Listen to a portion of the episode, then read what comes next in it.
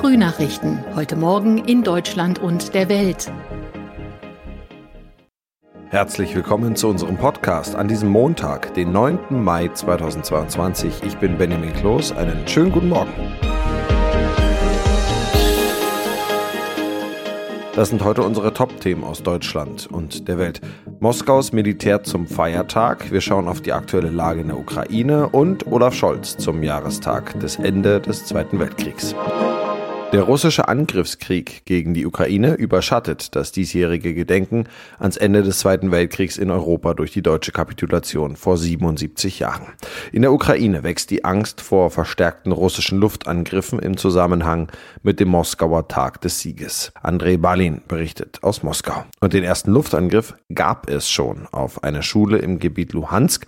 Dort sollen wohl bis zu 60 Menschen gestorben sein. Was ist da genau passiert? Das ist eine Schule in der Siedlung Bilagorivka. Bilagorivka wird derzeit noch von den ukrainischen Truppen gehalten, liegt aber schon direkt im Frontgebiet. So wie ich es verstanden habe, sind viele Bewohner der Siedlung in die Keller der Schule geflüchtet. Also 90 waren es wohl.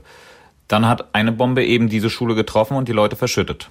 Nach stundenlangen Lösch- und Bergungsarbeiten hat man immerhin 30 Menschen aus den Trümmern gerettet, aber für die übrigen haben die Behörden nun praktisch keine Hoffnung mehr. Auch im Donbass gibt es wieder mehr Bodenangriffe. Dort war es ein paar Tage ja relativ ruhig. Wie erfolgreich ist denn das russische Militär? Die Erfolge sind überschaubar. Also seit die russischen Truppen vor einem Monat vor Kiew geflüchtet sind und ihre Anstrengungen auf den Donbass konzentriert haben, ist ja nun auch schon ein Monat vergangen. Einige Ortschaften haben sie natürlich einnehmen können, aber nicht das, was sie geplant hatten. Die letzten Tage gab es gar keine Fortschritte. Gestern haben sie wohl wieder ein paar Geländegewinne gemacht, aber vom großen Ziel, die ukrainischen Truppen im Donbass einzukesseln, sind sie nach wie vor weit entfernt. Großstädte oder wahrscheinlich genauer ehemalige Großstädte wie Severodonetsk, Slawiansk und Kramatorsk sind immer noch unter Kiewer Kontrolle. Auch das Stahlwerk in Mariupol konnten die Russen noch nicht einnehmen. Heute ist dann der Moskauer Feiertag.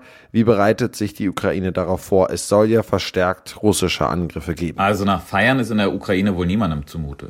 Dabei haben die Ukrainer genauso wie die Russen im Zweiten Weltkrieg gelitten und gesiegt.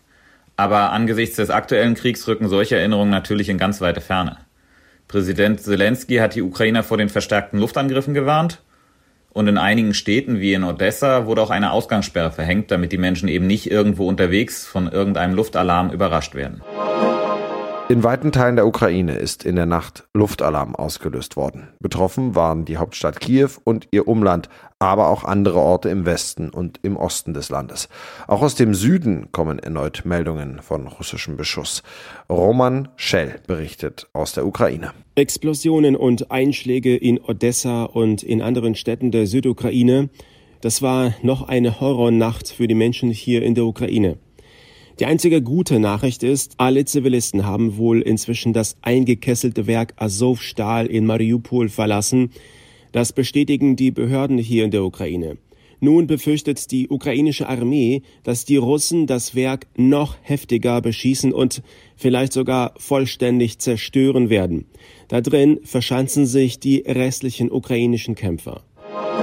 Bundeskanzler Olaf Scholz hat die historische Verantwortung Deutschlands zur Unterstützung der Ukraine gegen den Angriffskrieg Russlands hervorgehoben. Aus der katastrophalen Geschichte unseres Landes zwischen 1933 und 1945 haben wir eine zentrale Lehre gezogen, sagte Scholz in einer Ansprache zum 77. Jahrestag des Endes des Zweiten Weltkriegs.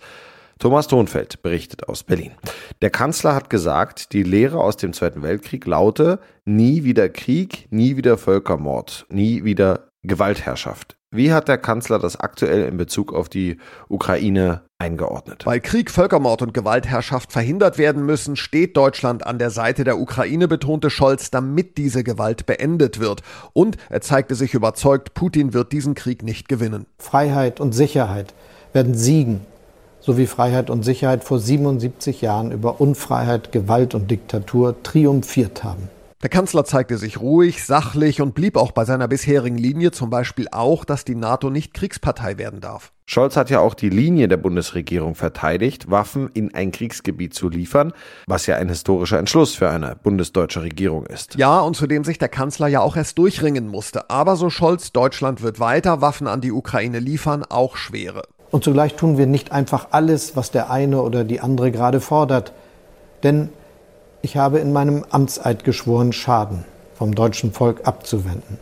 und unser Land und die Verbündeten vor Gefahren zu schützen. Scholz also ganz Staatsmann, ergab sich verantwortungsbewusst und immer abwägend. In unserem Tipp des Tages geht es heute darum, ob man Anspruch auf ein Diensthandy hat oder nicht. Die Chefin hat ein Diensthandy, alle anderen gehen leer aus. Da stellt sich die Frage, haben Beschäftigte eigentlich einen Anspruch auf ein Smartphone von der Firma. Ronny Toro klärt auf, kann ich ein Diensthandy einfordern, wenn die Chefs oder die leitenden Angestellten eins haben oder vielleicht sogar Kolleginnen aus meinem eigenen Team? Also grundsätzlich hat man eher keinen festen Anspruch, wenn es nicht klar im Arbeitsvertrag oder in einer Betriebsvereinbarung steht. In der Praxis haben meistens aber in einer Firma leitende Angestellte Diensthandys und Mitarbeiter im Außendienst und das sind dann ja durchaus sachliche Gründe, leichter erreichbar sein zu müssen. Da haben andere Beschäftigte dann keinen Anspruch Anspruch, falls doch der Kollege neben mir, der eigentlich wirklich die gleiche Arbeit macht, ein Diensthandy hat und ich nicht, dann kann der sogenannte Gleichbehandlungsgrundsatz greifen und wer länger ein Diensthandy hat, der erwirbt dann auch irgendwann einen Anspruch aus sogenannter betrieblicher Übung. Aber klagen will man wegen eines Diensthandys ja auch nicht. Ja, das sind dann eher Argumente für eine gut begründete Verhandlung mit dem Arbeitgeber. Es empfiehlt sich sowieso, wenn ein Diensthandy im Raum steht, das eher alles klar mit dem Arbeitgeber zu regeln, damit es im Zweifelsfall keine Unklarheiten gibt. Da geht es ja auch darum, darf ich das Diensthandy privat nutzen und muss ich damit immer erreichbar sein? Sein. Wie ist denn da die Rechtslage? Muss ich, weil es ein Diensthandy ist, dann immer auf Empfang sein?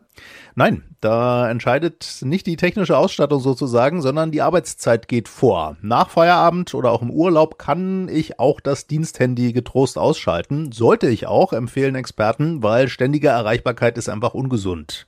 Ausnahme sind ausdrückliche Rufbereitschaften, die dann aber eigentlich auch vergütet sein müssen. Und leitende Angestellte, die müssen manchmal auch in der Freizeit oder im Urlaub mehr erreichbar sein. Das ist dann aber auch ausdrücklich mit der Firma geregelt. Freiwillig selbst ausbeuten sollte sich niemand. Und kurz zum Schluss, darf man sein Diensthandy auch privat nutzen? Das ist ja auch eine viel diskutierte Frage. Man darf es auf jeden Fall nicht automatisch privat nutzen, außer in absoluten Notfällen, wenn man praktisch nur das Diensthandy zur Hand hat. Manchmal dulden Arbeitgeber eine Privatnutzung stillschweigend. Wenn man sich die aber nicht ausdrücklich zusichern lässt als Arbeitnehmer, dann kann es im Streitfall dann doch schwierig werden. Also besser sind einfach eindeutige Absprachen. Da geht es ja manchmal dann auch darum, wie man sich die Kosten teilt und welche Apps installiert werden dürfen. Und das noch, jeder, der eine Waschmaschine besitzt, dürfte das Phänomen kennen. Socken und Strümpfe scheinen von Zeit zu Zeit in der Waschmaschine einfach spurlos zu verschwinden und trotz intensiver Suche bleiben sie verschollen. Zwei Frauen aus Großbritannien sollen am 9. Mai 1998 beschlossen haben, ein Zeichen gegen das Verschwinden von Socken zu setzen und riefen den Verlorene Socken Memorial Day aus. Als Zeichen ihres Widerstands bzw. Protests trugen die beiden Britinnen fortan jedes Jahr am 9. Mai jeweils zwei verschiedene Einzelsocken. Vielleicht eine Idee für den heutigen Tag. Und Fun Fact: gestern war der Ohne Sockentag. Zufall oder Fügung? Das war's von mir. Ich bin Benjamin Kloß und wünsche Ihnen noch einen schönen Tag.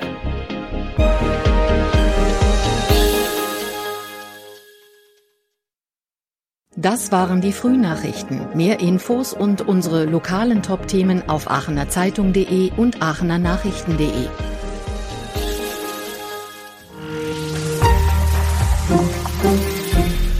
Die Frühnachrichten sind ein Podcast aus dem Medienhaus Aachen.